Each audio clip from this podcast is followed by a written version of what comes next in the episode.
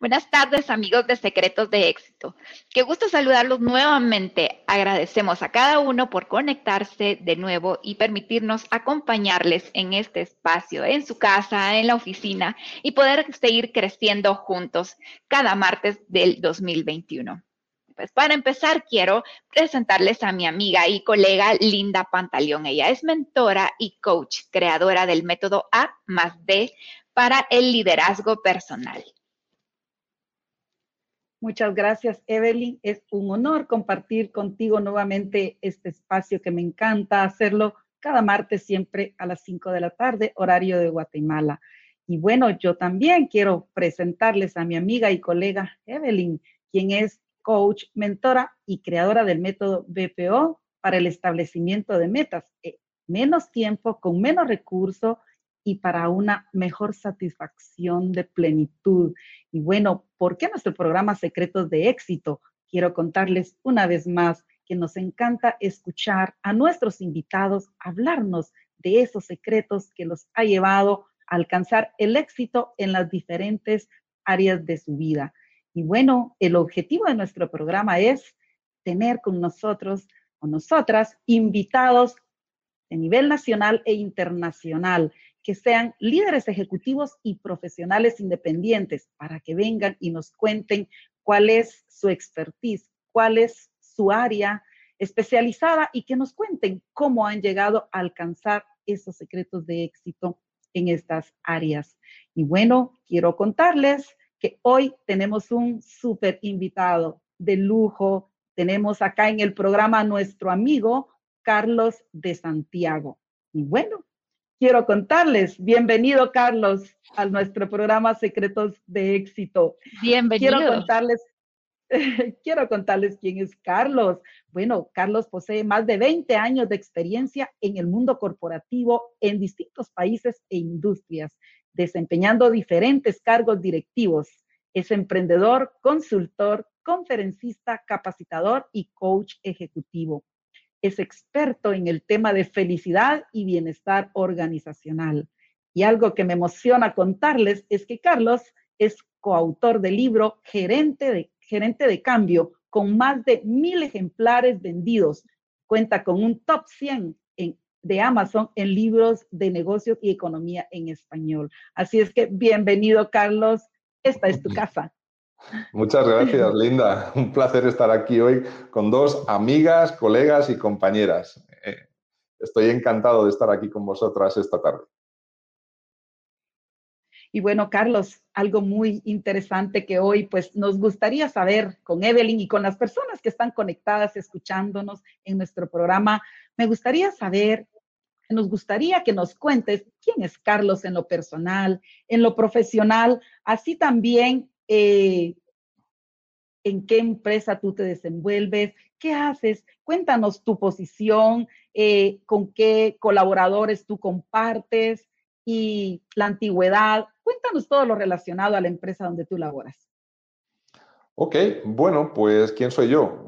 Yo soy español de origen, aunque lleva llevo 16 años viviendo y trabajando en este hermoso país ya estoy, estoy enganchado a Guatemala. No sé si hay una canción que se llame así, pero estoy enganchado a Guatemala. si no, Arjona, ahí te va. bueno, eh, estoy casado, tengo dos hijos, soy ingeniero eh, y bueno, pues desde hace aproximadamente cinco años vengo como que reconstruyendo lo que es mi perfil profesional y también un poco mi, mi, futuro profesional, porque eso es lo que, lo que decidí hace cinco años aproximadamente, ¿no? Actualmente me desempeño, como me vengo desempeñando desde hace casi 20 años, como bien decías antes, en distintos puestos directivos. En estos momentos, pues soy director comercial de, una empresa que se dedica a la importación de, productos especializados y lo distribuimos en distintos canales de, venta. Uno de ellos, pues, es el retail a través de tiendas, otro es el canal de mayoreo o subdistribución y el otro es a través de proyectos. Eh, bueno, pues eh, como director comercial, pues tengo un equipo a mi cargo, un equipo de gerentes, un equipo de, jefes de puntos de venta. Tengo también un, equipo grande de, ruteros, que son los aventureros, que son los que van por ahí tocando puertas y abriendo terreno y explorando y prospectando clientes nuevos por todo el territorio guatemalteco. La empresa De momento solo tiene cobertura a nivel nacional, no estamos fuera de, Guatemala. Y bueno, pues el departamento es un departamento comercial donde también tengo responsabilidades de mercadeo, es decir, también el desarrollo y el crecimiento de la, de la marca de los productos que representamos y también de la propia marca de marca empresa, por así decirlo. ¿no? Gracias, Carlos. Ahora, a mí me llama la atención algo, Carlos, porque cuando pensamos en el liderazgo corporativo o eh, en alguien que se desempeña en el liderazgo corporativo, le pensamos usualmente como alguien que asciende en la escalera organizacional, tanto dentro de la compañía como en cualquier otra organización, pero permite ir avanzando siempre sobre esa misma base que, se lleva. Sin embargo, tú le has dado un giro interesante y has empezado a recorrer caminos poco transitados.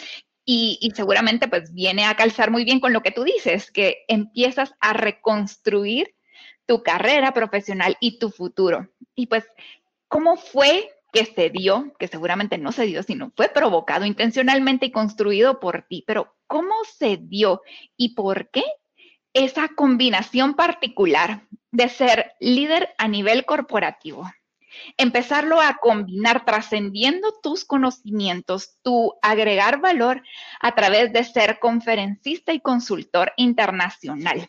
Ser facilitador en una de las plataformas de coaches más grandes en el mundo, que es en el John Maxwell Team. Y adicionalmente, de manera más reciente, también te estrenas como autor de este libro que, por cierto, invito a, los amigos que nos escuchan a que lo puedan buscar en Sophos o en Amazon. Cuéntanos, Carlos, ¿cómo fue que se dio ese giro particular que le diste del crecimiento en la escalera organizacional a empezar a em, compartir paralelamente estos otros escenarios? Ok, bueno, la verdad que es una excelente pregunta, Evelyn. Y yo creo que la forma en la que yo he ido construyendo o tejiendo, o más bien, que es por donde lo voy a explicar, encontrándome con mi destino, pues llega un momento donde un día te encuentras una puerta y dices, mm, ¿qué hay detrás de esta puerta? ¿no? Tocas tímidamente, la abres, miras lo que hay dentro, te gusta y resulta que esa puerta o esa habitación, pues tiene más puertas. Entonces llega un momento donde acabas curioseando, tocando más puertas, abriendo más puertas, y llega un momento donde una cosa te lleva a otra. Y llega un momento donde pasa un año, pasan dos años, miras para atrás y dices, mm, algo he empezado. Y no me había dado cuenta de que algo había empezado. Hasta que llega un momento en el que tomas plena conciencia de lo que has hecho, por ejemplo, en mi caso, pues fueron dos años aproximadamente, y a partir de ahí es cuando dices, esto es una especie de trayectoria, es una especie de camino, es una autopista que la vas construyendo, la vas asfaltando poco a poco y cuando te quieres dar cuenta dices, wow, pero si esta, esta, pista tiene más recorrido, o sea, todavía se puede hacer más, más grande, más bonita, mejor iluminada. Básicamente es eso lo que me ha pasado, Evelyn. Tuve la curiosidad en su momento de meterme al John Maxwell Team porque el tema del liderazgo era un tema que siempre me había gustado, siempre me había apasionado, cómo mejorar eh, el desempeño de mi equipo, pero el desempeño desde la conformación de un equipo, desde preocuparse por las personas, desde influir positivamente en ellas para comprometerlas, para que al final logren hacer de forma pues, voluntaria, si se quiere ver así, el trabajo, las responsabilidades o las tareas que tienen asignadas. Y a partir de ahí, pues empezaron a surgir varias cosas, porque como te decía, tocando puertas vas abriendo otras habitaciones y de repente pues me encontré también de casualidad con la habitación del coaching y dije, wow, pues esto tiene sentido, porque un coach, cuando ya me, me, documenté un poquito, dije, es una persona que adquiere herramientas que pueden ayudar a liderar mejor todavía a las personas, a acompañarlas y sobre todo a proyectarlas más hacia el futuro, más hacia su potencial y hacia las cosas que pueden llegar a lograr, ¿no? Eh, toqué otra puerta posteriormente que había también en la habitación del coaching y me encontré de repente con la puerta de la gestión del cambio. Wow, ahí sí que me caí de espaldas. Me encantó el mundo que me encontré. Esa habitación sí que estaba bonita. tenía una ventana enorme, tenía unas vistas espectaculares y me enamoré de esa, de esa habitación hasta el punto pues que finalmente pues incluso llegué a escribir un libro junto con dos colegas, con Carlos Andrade y con Ramiro Ponce, Y ese libro pues, se hizo realidad el año pasado, justo unas semanas antes de empezar la pandemia. No pudimos llegar a presentar el libro en público, pero sí nos pusimos las pilas, nos tuvimos que reinventar y durante todo el 2020 estuvimos haciendo un montón de eventos virtuales, webinars, eh, talleres, conferencias. Y la verdad que el libro se ha desempeñado bastante bien, tanto en formato ebook en Amazon como en formato físico dentro y fuera de Guatemala. Como bien apuntaba antes eh, Linda, pues hemos logrado vender o se han logrado vender ya más de mil unidades, estamos muy contentos, ya hemos impreso la, segunda edición. Y dos puertas más que me encontré, eh, la última, la, bueno, la anterior fue la parte de metodologías ágiles y dije, wow, esto viene del software, pero luego informándome más dije, no, un Scrum Master precisamente es la persona que más y mejor utiliza el liderazgo, el liderazgo con mentalidad ágil dentro de una organización. Y yo, dije, yo quiero aprender eso. Eso seguro que me va a ser útil en mi rol actual eh, comercial y quién sabe para un montón de cosas más.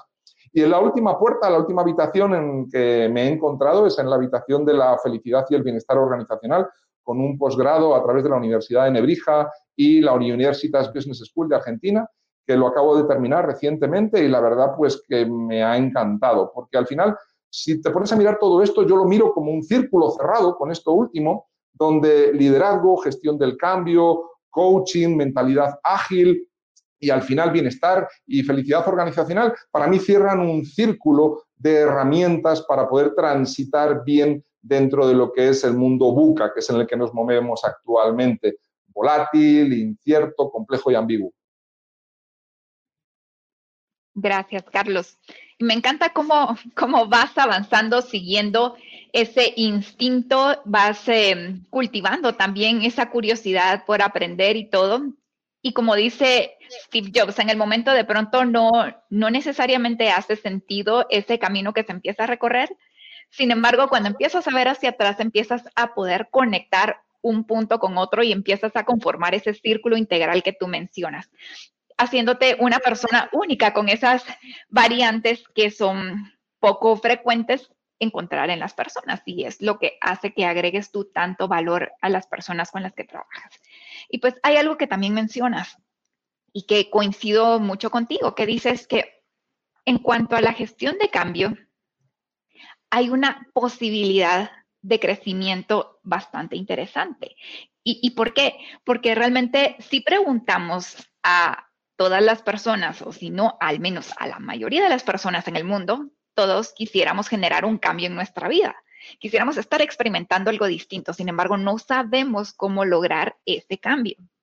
Y sin embargo, sí que todas las personas, sin excepción alguna, todas tenemos el potencial de alcanzar nuestra mejor versión personal, mas no sabemos cómo lograrlo. Y me encanta que en tu libro tú mencionas de que planteas estrategias totalmente prácticas y no teóricas para poder aplicar esos conocimientos, esa teoría a algo práctico que yo pueda adoptar en este momento y generar ese cambio inmediato. Sin embargo, también me surge esta duda, Carlos. Tú has tenido la oportunidad de compartir tanto liderando a tu equipo organizacional dentro de la empresa, como también has tenido la oportunidad de compartir con líderes de diferentes empresas y de diferentes países dentro de la parte de docencia, como también como consultor, y de esta manera tú seguramente has logrado identificar que hay ciertos hábitos o ciertas características que diferencian a las personas de alto rendimiento, no de alto potencial, porque todos tenemos potencial, pero de alto rendimiento que destacan en relación al promedio ni siquiera del bajo desempeño, sino del promedio, destacan. ¿Cuáles serían estos tres hábitos o tres características que hacen que las personas tengan un rendimiento superior al, a la media? Ok. Bueno, pues para mí, eh, siguiendo un poquito el hilo de lo que has ido comentando, eh, el objetivo de todo cambio no es ni más ni menos que su sostenibilidad. Y ese sería como que el primero de esos tres, porque a la hora realmente de acometer cualquier cambio a nivel personal o a nivel organizacional, el espíritu con el que deben hacer ese cambio, ya sea por necesidad, obligado por el mercado o simplemente por autoconvencimiento para el crecimiento o el desarrollo de la organización o para tu crecimiento o desarrollo personal, tienes que partir de la base realmente de que lo vas a sostener. Es decir, que lo vas a afrontar con disciplina, que realmente te lo crees y que realmente para ti es importante partiendo de esa base de, de la autocreencia y convencimiento de que ese cambio va a sostenerse en el tiempo, es decir, va a ser un cambio permanente una vez que ya pases de donde estás a donde quieres estar, ese es quizás uno de los primeros secretos para poder identificarte como persona de, alto desempeño o rendimiento, ¿no? El empezar las cosas con el convencimiento de que las vas a mantener, que las vas a sostener. El segundo, yo diría que el alto rendimiento o el alto desempeño no se entiende sin el alto compromiso y va muy ligado al primer punto. Es decir, una persona que realmente acaba teniendo resultados excepcionales es una persona que realmente tiene un compromiso excepcional. Primero consigo mismo, con las metas que se plantea, por aquello de la sostenibilidad que acabo de comentar, pero en segundo lugar, sobre todo, por el compromiso con el grupo al que pertenece, por la tribu a la que pertenece, por la organización a la que pertenece. Es decir, es el momento o el salto en el que esa persona realmente empieza a ver tan importante el beneficio del grupo al que pertenece o el colectivo al que pertenece como a sí mismo.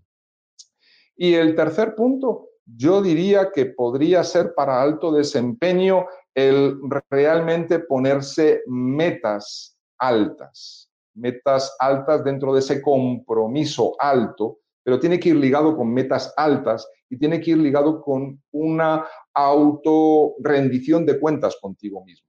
Es decir, la accountability primero tiene que ser contigo. Las personas de alto rendimiento, de alto desempeño, se diferencian de las personas que simplemente tienen un buen desempeño porque se rinden cuentas a sí mismas antes de rendirle cuentas a los demás. Porque son conscientes de que eso es lo que realmente les va a traer el aprendizaje, la reflexión y el crecimiento a largo plazo. Y las personas de alto rendimiento o de alto desempeño, realmente su expectativa es de largo plazo, siempre.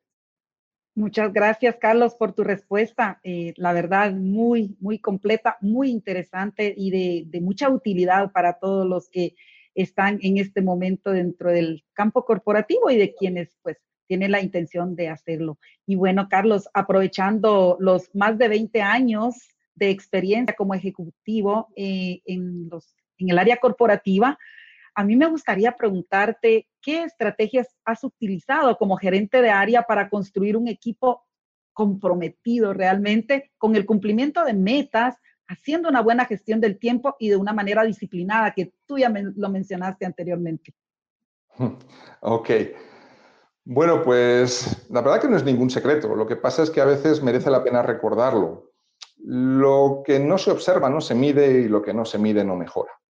Esa es una de mis, eso, es uno de mis mantras realmente que vengo utilizando desde hace muchísimo tiempo. Todavía lo utilizo a día de hoy porque me resulta tan efectivo que no puedo dejar de utilizarlo. Cada vez que lo puedo recordar o cada vez que lo recuerdo en una reunión, digo, esto va a tener su efecto dentro de una semana o dentro de un mes, pero seguro que va a tener su efecto. O incluso el día de hoy, con alguien que realmente necesite medir algo o observar algo o irse a analizar unas estadísticas en el sistema para sacar una conclusión, tomar una decisión y generar una acción para obtener un resultado. Entonces, una de las estrategias que utilizo, que no sé si llamarlo estrategia, pero sí es una costumbre, un hábito que utilizo, que sí me ayuda muchísimo con mis equipos, es recordarles que lo que no se observa no se puede medir y lo que no se mide es muy difícil hacerlo mejorar. Mejorar por sí mismas las cosas no van a suceder. Otra cosa que utilizo muchísimo, y hay muchos gerentes que son reticentes a esto, es el compartir información en la medida en la que tú compartas cómo vas con la mayor frecuencia posible con tu equipo, qué tan desviado estás o no de las metas que te has planteado para el mes, para el trimestre, para el semestre, eh, el equipo realmente se va a sentir mucho más identificado, más comprometido, eh, hablando de lo que comentábamos en una pregunta anterior, y por supuesto van a estar mucho más implicados, porque llega un momento donde ese conocimiento, esa información, ayuda a que la gente opine, opine con mucho más criterio y te aporte muchísimas más ideas. En el momento en el que tú compartes información, la gente te comparte problemas, te comparte oportunidades de mejora y te comparte oportunidades para mejorar o solucionar esos problemas. Entonces, algo que me ha funcionado muchísimo y la verdad que lo recomiendo es el no tener reticencia a la hora de compartir información, lógicamente información que no sea confidencial, por supuesto, pero información que es estándar en la empresa y muchas veces los gerentes se reservan esa información porque dicen la información es poder.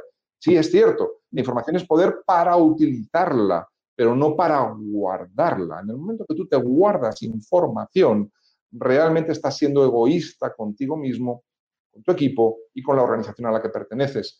Entonces llega un momento donde cuando tú compartes información y dices, wow, yo ya he dado todo el secreto de, de, todo lo que sé en estos años que llevo en la empresa, ¿qué va a ser de mí si comparto toda la información y comparto todo lo que yo sé?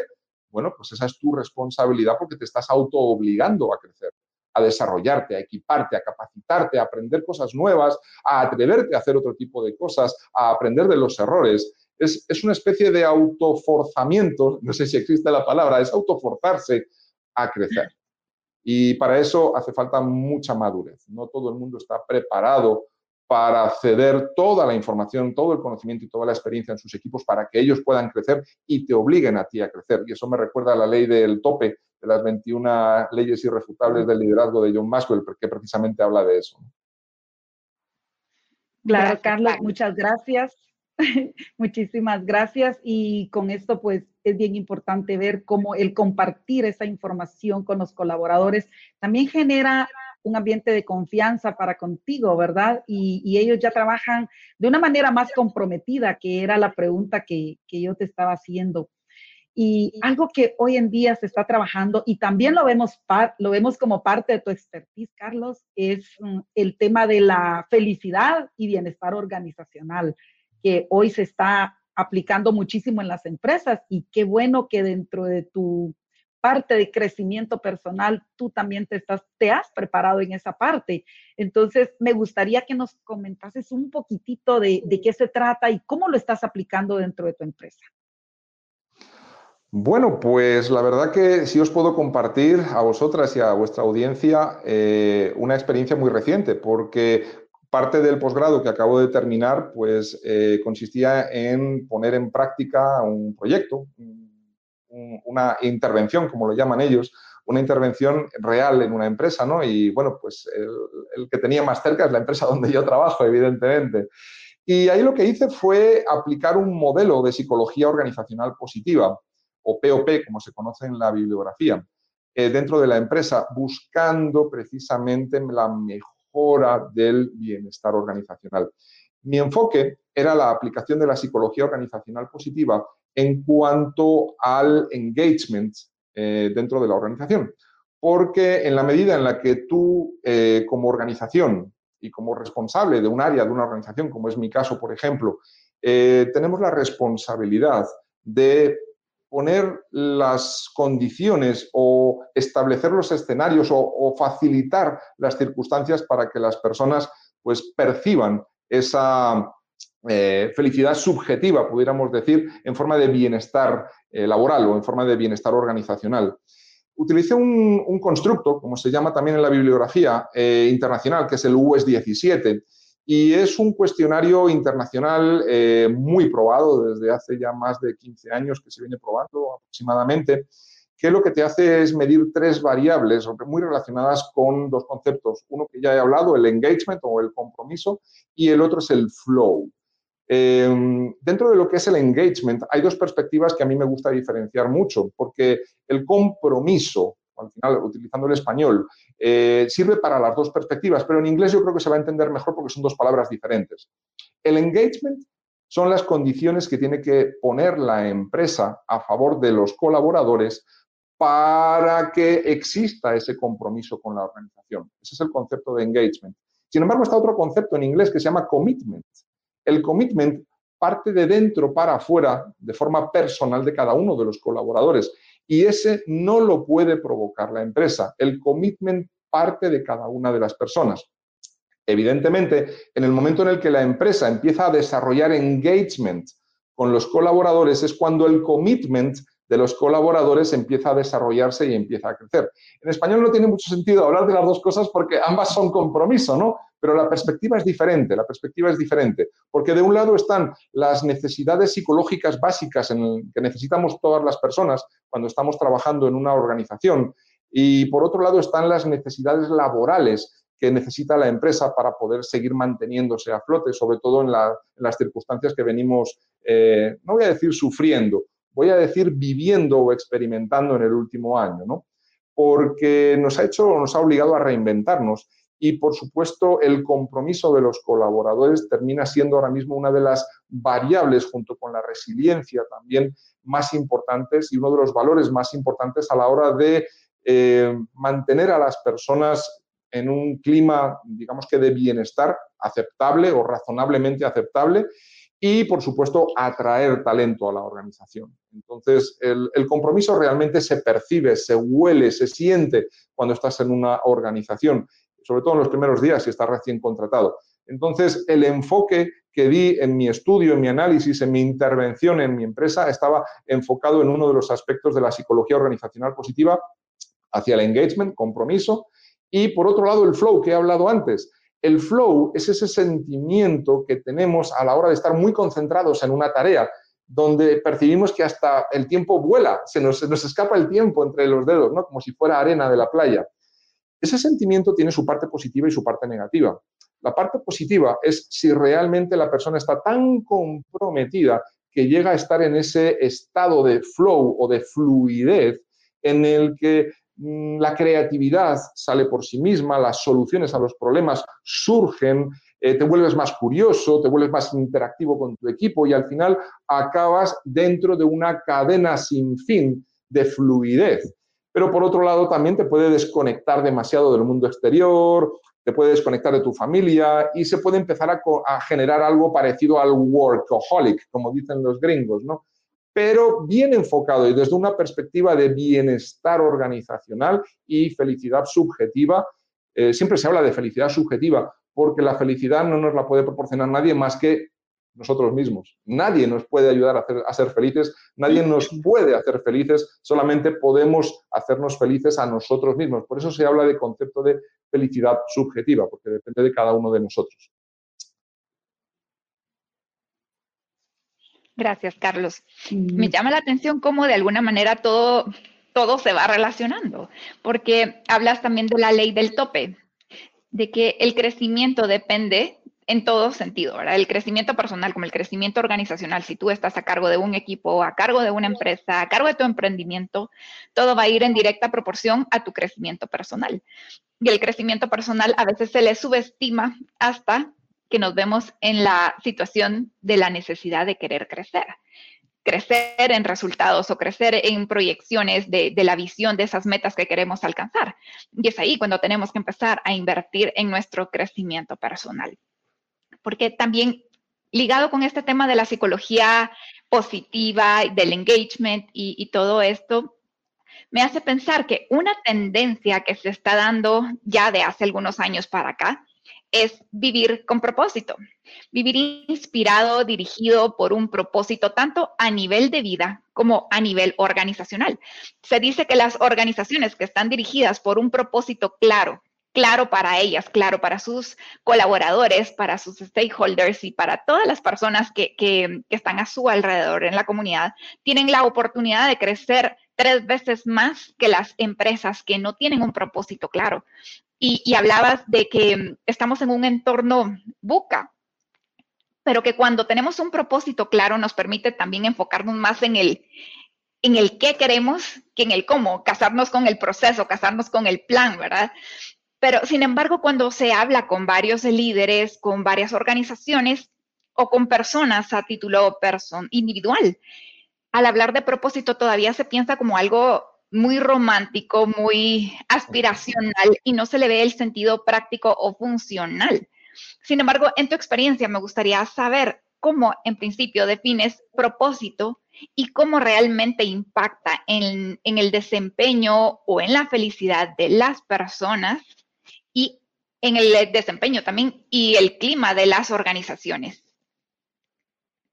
Ok, bueno, la verdad que es una pregunta complicada de responder y lo único que puedo hacer es dar mi opinión al respecto en base a mi experiencia, ¿no? Ah, mira, el propósito, Evelyn y Linda, realmente para mí es esa brújula a la que puedes consultar o ir en cualquier momento ante cualquier duda, ante cualquier obstáculo en el camino. Tanto a nivel personal como a nivel profesional.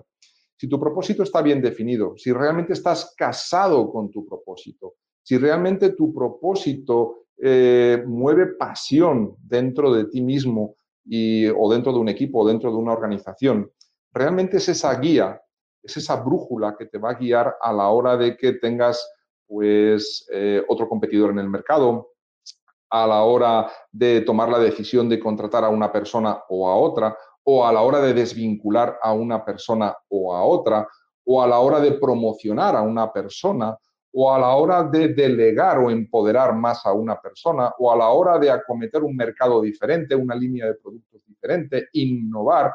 Al final es una brújula, una guía que te va a ayudar a dar respuesta a las decisiones que tienes que tomar. Todo, todo líder, todo, todo gerente, todo jefe, todo supervisor, cualquier líder está tomando constantemente decisiones. Por lo tanto, para mí es clave que realmente la organización a la cual perteneces pues tenga un propósito bien definido, un propósito bien asentado, que te pueda ayudar en épocas de bonanza y en épocas de crisis, que te pueda ayudar en momentos donde hay una indefinición en el mercado, donde hay un competidor nuevo, donde hay productos nuevos, productos sustitutos, tecnologías que están desapareciendo, otras nuevas que aparecen, te va a ayudar a tomar decisiones. Y a nivel personal, se aplica exactamente lo mismo, porque si tú tienes tu propósito de vida alineado con tus intereses y tus habilidades, como comentaba en la, presentación de, de, lo que yo pensaba o pienso que es el éxito, eh, pues el éxito está íntimamente relacionado con el propósito, porque si tu propósito está bien definido a nivel personal, es casi matemáticamente seguro que vas a alcanzar algún tipo de éxito. Y el éxito solamente lo puedes definir tú. ¿Qué es para ti el éxito? Pues lo que para mí es éxito es tal y tal cosa. El éxito no es algo que se pueda generalizar. Hay personas que viven en una montaña dentro de una cueva y se alimentan con, fruta y con verdura y son infinitamente más felices que una persona que tiene un Ferrari aparcado en una puerta de una casa, de una mansión enorme, con un jardín enorme, con piscina, y es una persona que a lo mejor, perdón, pero termina suicidándose por una depresión porque no es capaz de hacerse feliz de, de forma material, ¿no? ¿El dinero ayuda a la felicidad? Sí, por supuesto que ayuda a la felicidad, pero al final realmente el propósito y tu percepción del éxito que estás consiguiendo, tu autorrealización, realmente es lo que te hace feliz. El dinero, si además lo tienes como compañero de viaje, mejor todavía, por supuesto. Muchas gracias, Carlos. De verdad que tu experiencia agrega un valor grandísimo el día de hoy en nuestro programa, de verdad. Y bueno, eh, haciendo énfasis un poquito en lo que nos has comentado. Muchísimas gracias. Me encantó la parte en donde tú nos comentabas que fuiste abriendo como puertas, ¿verdad? Y me encantó esa parte donde dices que la primera puerta tú pudiste darte cuenta de, cómo tenías la oportunidad de mejorar el desempeño para que los colaboradores lo hagan de la mejor manera y de una manera voluntaria y cómo trabajas esa parte. Me encantó la otra puerta que nos mencionaste que habrías en donde predominaba una gestión del cambio, ¿verdad? En donde lo que tú eh, enfatizabas era empezar con las cosas, con la seguridad de que lo que lo ibas a mantener, de que los cambios se deben de mantener. Hablabas de una rendición de cuentas, que es muy importante hoy en día, ¿verdad? Tomar esos, esos aspectos. Y me encantó el aspecto de la felicidad y bienestar organizacional, ¿verdad? En donde lo que predomina es pues un clima de bienestar, como tú lo decías, donde fluye la creatividad y fluidez de los, de los colaboradores.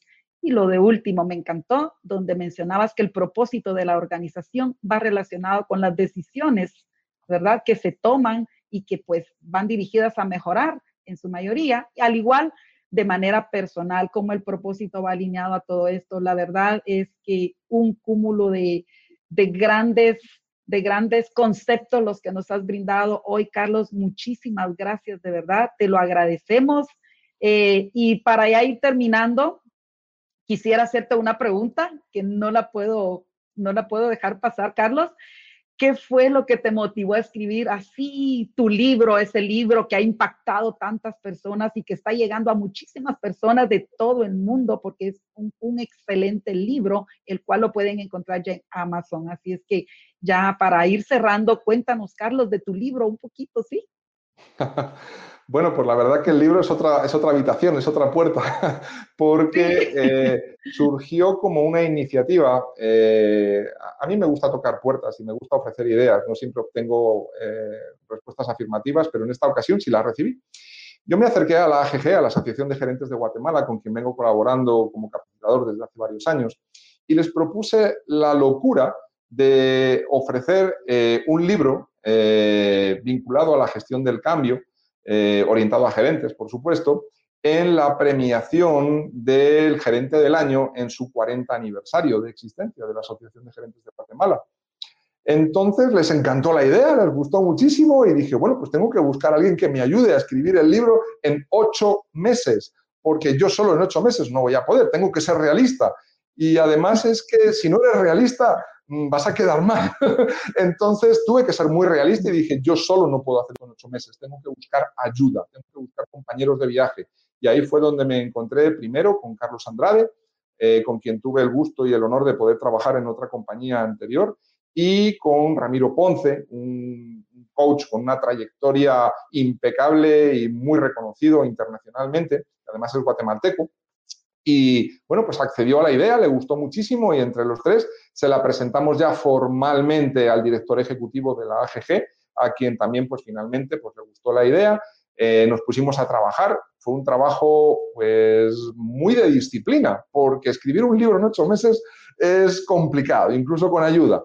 Entonces había que ser muy disciplinados. A veces yo me tocaba regañar a mí, otras veces me regañaban a mí, eh, pero lo importante era como, en mentalidad ágil, ¿no? Entrega continua e incremental de valor. Con esa mentalidad es la única que yo conozco con la que junto con disciplina vas a terminar entregando a tiempo. Finalmente logramos entregar a tiempo el manuscrito, se imprimió y se pudo entregar físicamente a más de 400 personas que asistieron al evento en el Hotel Camino Real hace ya más de un año.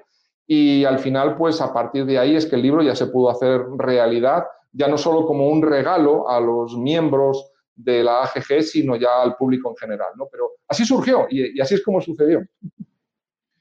Gracias. Gracias, Carlos. La verdad que muy buena estrategia. Em, realmente cuando algo queremos hacerlo y estamos con esa inseguridad de será que sí, será que no, será que puedo, será que lo logro, será que el tiempo, esa estrategia de ponerla, ponerle fecha, divulgarlo y hacer compromiso social, ¿verdad? comprometernos ante otras personas, porque como tú dices, si no, quedamos mal y eso nos hace esforzarnos todavía más para poder cumplir con el objetivo. Y pues te felicitamos, Carlos, la verdad que nos sentimos muy orgullosas eh, de ti, orgullosas de las personas que te acompañaron también en esa trayectoria, porque emprendiste un nuevo viaje, como bien decíamos al inicio, que, es un camino poco recorrido, estar combinando la parte de liderazgo corporativo, ser consultor, conferencista internacional y a la par escritor, también papá, esposo, o sea, para aquellos que dicen que el tiempo no alcanza, bien que alcanza cuando hay una intencionalidad, hay un propósito bien claro que ayuda a optimizar y priorizar el tiempo nos alegramos también por ti porque ya estás por esa segunda edición y en tiempo de pandemia, Carlos, para quienes también piensan que no hay oportunidades, bien que tú demuestras que sí las hay, que las circunstancias solo son circunstancias que obligan a generar cambios, pero que las oportunidades siempre están y si no están, las creamos. Entonces, para cerrar, Carlos, pues quisiera saber si tienes algún mensaje final que quisieras dejarnos y dejarles a los amigos que nos acompañan esta tarde. Bueno, pues la verdad es que el mensaje o el mejor mensaje que puedo trasladar a la audiencia es que crean en sí mismos, que crean en sí mismos, porque si tú no crees en ti mismo, nadie va a creer en ti, o va a ser mucho más difícil que alguien crea en ti. Entonces hay que atravesar esa barrera de creer primero en ti mismo, de comprarte a ti mismo para que luego otros realmente quieran creer en ti y quieran comprarte a ti, comprarte en el sentido de que realmente apuesten por ti, que te quieran en un grupo, que te quieran en un proyecto, que te vean como un valor agregado para poder agregar valor y para poder hacer realidad el sueño de alguien o tu propio sueño personal. Entonces, cree en ti para que otros puedan creer en ti también. Muchísimas gracias. Excelente, gracias. Fue un honor compartir contigo y bueno, Evelyn, muchas gracias nuevamente por, por esa, por tu compañía, por compartir este hermoso espacio, de verdad, eh, me encanta hacerlo y pues nos une un propósito a ambas y es de agregar valor y eso me hace feliz. Gracias, Linda. Gracias también a Carlos por habernos acompañado, cedido ese tiempo valioso y conocimiento. También agradecemos a Luis Guzmán en la Ciudad de México, que también nos apoya detrás de cámaras. Y agradecemos a todas las personas que se conectan a estos espacios y que apoyan esta comunidad de colaboración, de compartir esos conocimientos para impulsarnos a todos hacia ese éxito que cada uno definimos y queremos construir. Muchísimas gracias y nos vemos el siguiente martes a las 5 de la tarde hora de Centroamérica.